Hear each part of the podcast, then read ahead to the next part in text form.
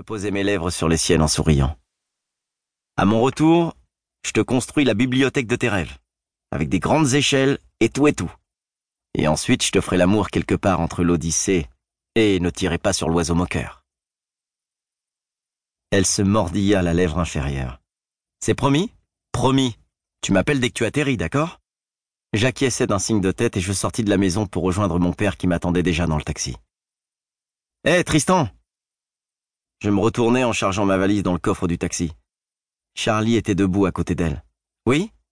Les mains en porte-voix autour de la bouche, ils se mirent à crier. On t'aime Je souris, puis je leur criais que moi aussi je les aimais. Dans l'avion, mon père n'arrêtait pas de parler de la chance que cette opportunité représentait pour nous. Quand nous avons fait escale à Détroit, nous avons tous les deux allumé nos téléphones pour lire nos mails et envoyer un message à Jamie et maman pour leur dire que tout allait bien. Dès que nos téléphones se sont allumés et que nous avons vu que nous avions tous les deux une tonne de messages de maman, j'ai su que quelque chose n'allait pas. En les lisant, j'ai senti mes tripes se serrer dans mon ventre. J'ai failli lâcher mon téléphone. Maman, il y a eu un accident. L'état de Jamie et Charlie est inquiétant. Rentrez à la maison. Dépêchez-vous. L'espace d'un instant, d'un clignement de paupières, tout ce que je savais de la vie avait basculé.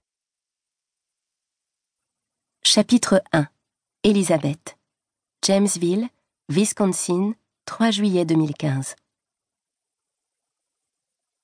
Tous les matins, je lisais des lettres d'amour adressées à une autre femme.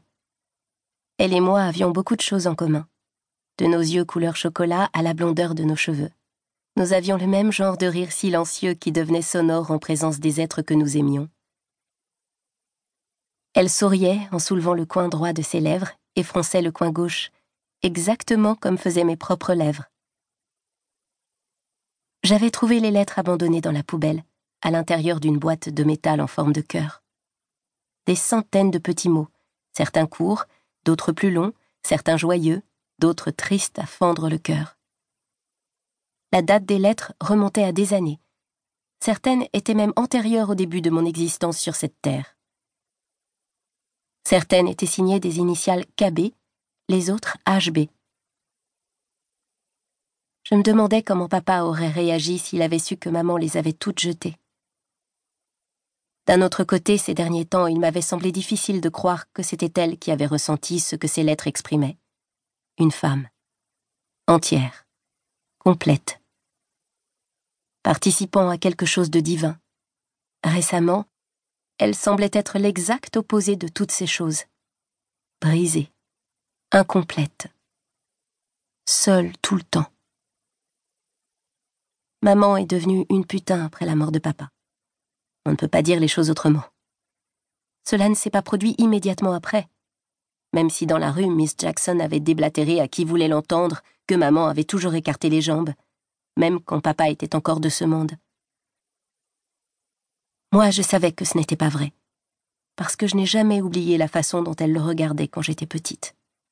Elle le regardait comme une femme qui n'a Dieu que pour un seul homme.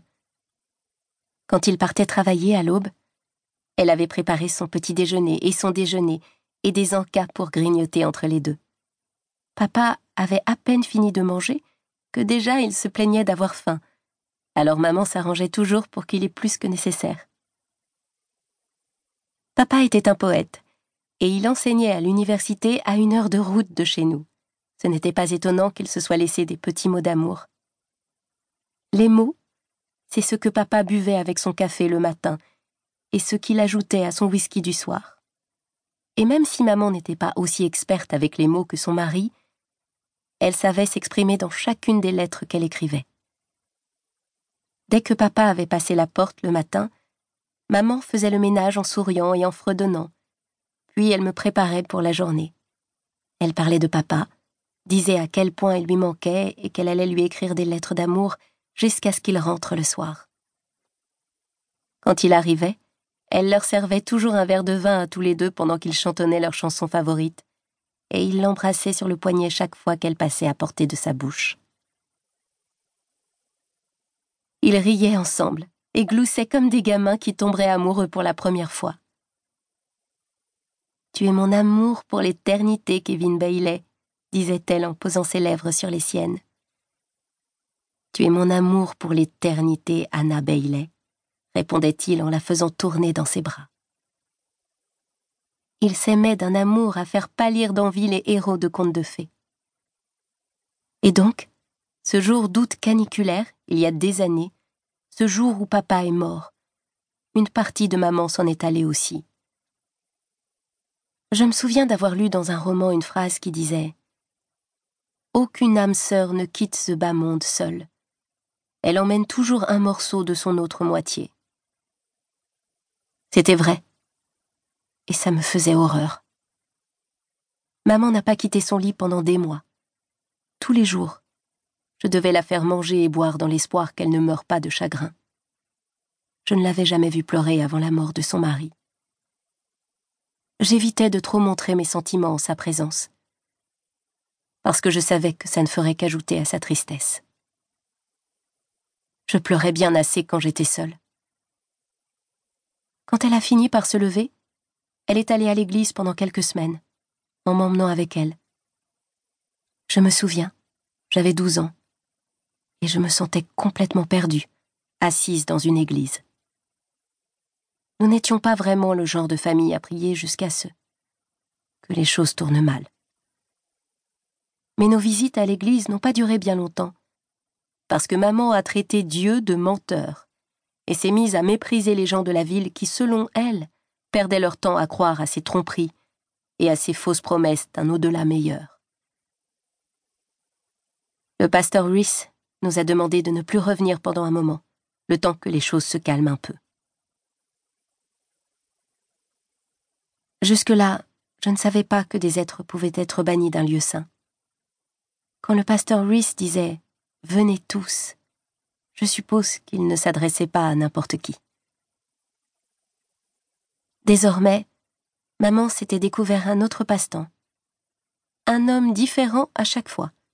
Elle couchait avec certains, et en utilisait d'autres pour payer les factures, et il y en avait d'autres encore qu'elle gardait près d'elle, parce qu'elle se sentait seule, et qu'ils ressemblaient plus ou moins à papa. Il y en avait même qu'elle appelait par leur prénom. Ce soir-là, il y avait une voiture garée devant sa petite maison. Elle était bleu foncé avec des chromes rutilants. À l'intérieur, sur les sièges de cuir rouge, était assis un homme avec un cigare entre les lèvres, et maman sur ses genoux. Il avait l'air tout droit sorti des années soixante. Elle gloussait tandis qu'il lui murmurait quelque chose à l'oreille. Mais ce n'était pas le même genre de rire qu'elle avait eu pour papa. Celui-ci était un peu vide, un peu creux, un peu triste. J'ai regardé dans la rue et j'ai vu Miss Jackson entourée des autres commères qui montraient du doigt maman et sa nouvelle conquête de la semaine. J'aurais voulu être assez près pour entendre ce qu'elle disait et leur dire de fermer leurs clapets, mais elles étaient à un bon pâté de maison de distance. Même les gamins qui jouaient au ballon dans la rue s'arrêtaient de jouer pour dévisager maman et l'inconnu. On ne voyait jamais de voiture aussi luxueuse dans notre rue. J'avais essayé de convaincre maman de déménager pour un quartier plus chic, mais elle refusait. J'ai pensé que c'était surtout parce qu'elle et papa avaient acheté cette maison tous les deux. Peut-être ne l'avait-elle pas encore complètement effacée de sa mémoire. L'homme souffla un nuage de fumée dans le visage de maman, et ils se mirent à rire. Elle portait sa plus jolie robe, une robe jaune qui flottait sur ses épaules, serrait sa taille fine et s'évasait dans le bas. Elle était tellement maquillée qu'on lui aurait donné trente ans plutôt que cinquante. Elle était jolie sans toute cette saleté sur ses joues. Mais elle disait qu'un peu de blush transformait une fille en femme. Les perles qu'elle portait autour du cou venaient de grand-mère Betty. Elle ne les avait jamais portées pour un inconnu avant ce soir et je me demandais pourquoi elle les portait maintenant. Ils jetèrent un coup d'œil dans ma direction, et je me cachai derrière le poteau du porche d'où je les épiais. Lise, si tu avais l'intention de te cacher, c'est plutôt raté. Maintenant, viens dire bonjour à mon nouvel ami. Je sortis de derrière le poteau et me dirigeai vers eux. L'homme souffla un autre nuage de fumée, et l'odeur de son cigare me parvint aux narines quand je remarquai ses cheveux grisonnants et ses yeux d'un bleu profond.